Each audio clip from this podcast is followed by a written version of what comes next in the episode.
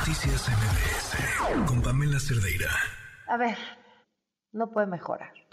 Si tú no sabes con números en qué condiciones están las escuelas, no las puedes mejorar. Si tú no sabes con números cuánto saben los niños de matemáticas, no lo puedes mejorar. Si tú no sabes con números cómo están los profesores de preparados, no lo puedes mejorar. Y entonces dejas todo a, pues no sé, al discurso, a la propaganda, a las palabras vacías. Tendríamos que haber estado, yo creo que lo estábamos muy preocupados cuando este gobierno desapareció el INEE, el Instituto Nacional de Evaluación Educativa, porque nos dejó sin una forma de medir. Eh, pero ahora son otros datos que el gobierno federal en materia educativa no ha entregado, que tendría que entregar de forma periódica para permitirnos eso, saber en dónde estamos. Y miren, nada más para entender un poquito de dónde venimos. Saber cuántas escuelas hay, cómo están en esas escuelas, cuántos baños hay, cuántos profesores, cuántas tienen agua, cuántos no, cuántos alumnos tiene cada escuela.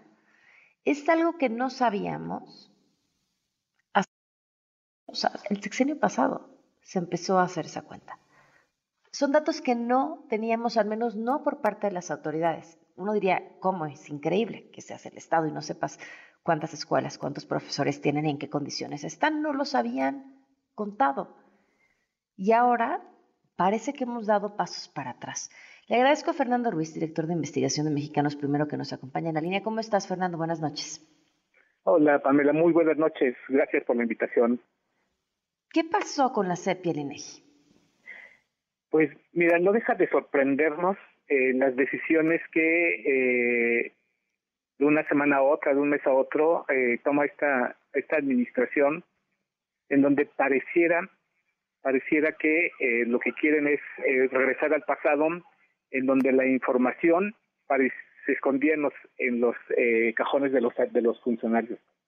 Nosotros luchamos mucho desde hace, desde hace más de 10 años por eh, que la Secretaría de Educación Pública abriera estos archivos y los pusiera a disposición del público para que cualquier ciudadana pudiera saber lo que cada una de las escuelas estaba eh, tenía, ¿no? No solamente tú, tú recordarás que allá por 2011, 2012 después de presentar una denuncia sobre el padrón de maestros, que no, no sabíamos cuántos maestros había, eh, la, la Secretaría, eh, en, en, ese entonces en la administración de Felipe Calderón en la parte final eh, abrió un, un, sistema que permitía revisar cuántos maestros había en una escuela y de hecho cuánto ganaba cada uno de esos maestros.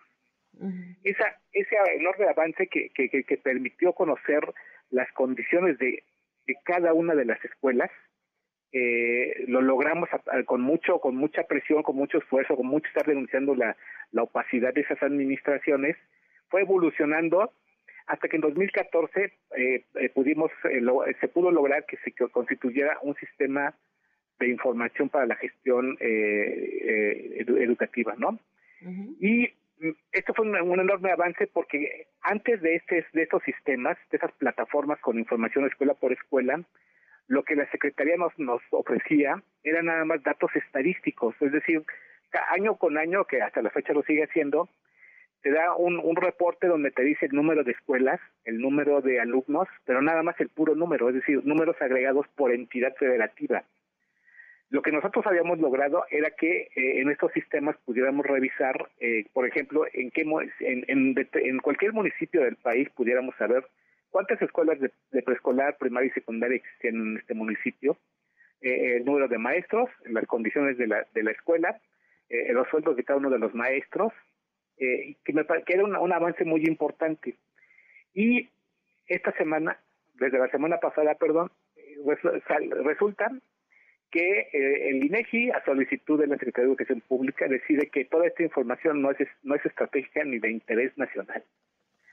Y esto, esto representa, la verdad, que un retroceso, porque eh, en, el, en el dictamen del, del comité técnico que determina este eh, tomar esta decisión, se dice que lo, lo hacen porque ya eh, a partir del 2019 las reformas que, que, se, que se echaron a andar eh, hicieron que se desaparecieran muchas de las fuentes de información, ¿no? Lo cual, ah, de hecho, es mentira, de hecho es mentira.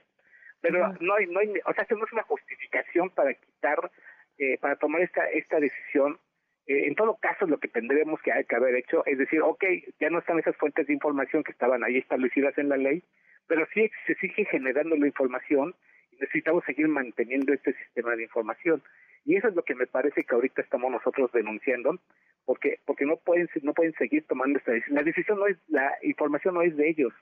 Ese, esa información es de interés nacional y es de interés social y además está financiado por nuestros impuestos, es decir, no podemos permitir que regresen nuevamente porque lo están proponiendo ahí, que regresemos al formato 911, que es un formato que todos los directores de las escuelas llenan, pero es información estadística totalmente diferente a lo que el CIGET nos está ofreciendo. A ver, eh, esta información específica que dicen que ya no pueden enviar porque desaparecieron tras esta reforma educativa, ¿cuál es? Ellos, ellos dicen que como desapareció con la reforma de 2019, por ejemplo, desapareció el servicio profesional docente, eh, que eh, nos daba información sobre los maestros que ingresaban y eran promovidos o, tenían cambios de adscripciones y cambiaban de escuelas. y las evaluaciones docentes. Esta información le siguen generando, lo único que ya no hay es, es la información, es la, las evaluaciones docentes porque ya los desaparecieron. Claro, pero, si alguien lo promueven o lo mueven, tendrían que tener esos datos. Tienen los datos, entonces lo que me parece absurdo es que lo hayan utilizado como una de las de las muchas eh, eh de las justificación para decir que desaparece el otro, que ya no está el INIFED. No, no está el Ahora, bueno, de, hecho, no ha desaparecido. El INEGI, contestó una cosa rarísima le entendía el comunicado del INEGI, ¿tú sí? No, no, está muy confuso porque de hecho no dicen que lo quieren suplantar por el, por el famoso formato 911. Dice, de acuerdo a la Junta de Gobierno del INEGI sobre revocar el carácter de información de interés nacional al sistema de información y gestión educativa, no afecta la producción de estadísticas educativas del CIGED a cargo de las autoridades federales del ramo. El sistema de información y educación y gestión educativa, CIGED, provee información que genera la SEP conforme a su marco legal y operativo. La decisión de revocación de, eh, del INN, o sea, de, de información de interés nacional, se debió a cambios de las fuentes de información, que es lo que nos estás diciendo, y en el marco legal del Sistema Educativo Nacional, esto generó que el CIGED dejara de cumplir con los criterios de regularidad y periodicidad que establece la ley. Los órganos colegiados del SNIEG y el INEGI y la SEP seguirán trabajando en la revisión técnica de las estadísticas educativas de México. decir? Es un misterio, ¿no? Es, es, es un hacen bolas eh, tratando de, de, justificar una decisión que me parece que, que, es eh, equivocada y es, y es errónea y es un retroceso. Porque la, información, ¿qué, ¿qué, es lo que necesitamos que el CIGET, eh, por necesitamos que el CIGET permanezca? primero como lo que comentaba, es que da información escuela por escuela. El hecho de que fuera información de interés nacional para el INEGI permitía que la información estadística que genera la, la que todavía la sigue generando no se quede nada más como el, simple número. Eh, el INEGI, a través de, del, del, esquema de información de interés nacional, esto le permite generar información complementaria y adicional. Tú recordarás que el año pasado y, el anterior, eh, el, el INEGI eh, realizó dos encuestas muy importantes para conocer eh, cuántas personas habían abandonado, que había determinado que más de 5 millones habían, se habían, este, ya no, ya no se habían inscrito en el ciclo escolar. Esa información es súper importante porque está vinculada con este sistema de, eh, información de interés nacional. Cuando le quitan este rubro, entonces nos, nos están dejando sin esta información que la SED no está generando. Y por el lado de la Secretaría de Educación Pública, hay que nada más quiero recordar que el proyecto original de CIGET es un es un es una plataforma que nos ha costado a los ciudadanos 590 millones de pesos. 500 millones 590 millones de pesos que nos ha costado.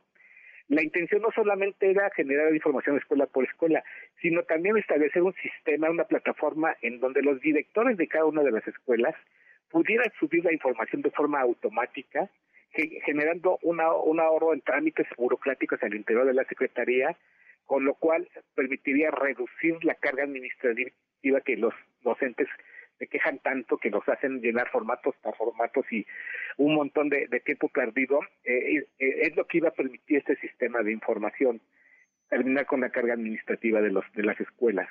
Esto, en lugar de en lugar de seguir avanzando hacia este rubro, porque todas las administraciones dicen lo mismo, que ahora sí les van a quitar la, la carga administrativa, eh, en lugar de hacer eso, pues ¿qué, es lo que qué es lo que hace pues escudándose en las reformas dicen ah pues entonces ya no la vamos a generar y entonces pues acabamos con el sistema no nuevamente eh, quiero nada más eh, decir que eh, en, todo caso lo que dice el comunicado del, del INEGI es que que no se pierde la información que la SEP va a seguir presentando información estadística no pero, pero pues, desde otras fuentes distintas a las que se estaban midiendo lo que estamos nosotros, lo que lo que nosotros eh, podríamos hacer con, con el CIGEP es, es eh, más es cruzar datos para poder saber el estado de la situación de, la, de cada una de las escuelas. Es una información súper valiosa y que ahora la, ahora la SEP, escudándose en que supuestamente ya no existe el servicio profesional docente, que ya no existe el INIFET, este, que ya no existe el INET, pues dice, pues no, pues ya borrón y cuenta nueva, vamos a empezar, vamos a regresar a nuestros, a nuestros, a nuestros datos estadísticos que nada te dicen eh, respecto a, a, la calidad de la oferta educativa que las familias están recibiendo. Wow. Pues te agradezco mucho que nos hayas tomado la llamada. Veremos qué pasa con esta situación. Eh, muchísimas gracias, Fernando. No, al contrario, muchas gracias. Hasta luego. Noticias MBS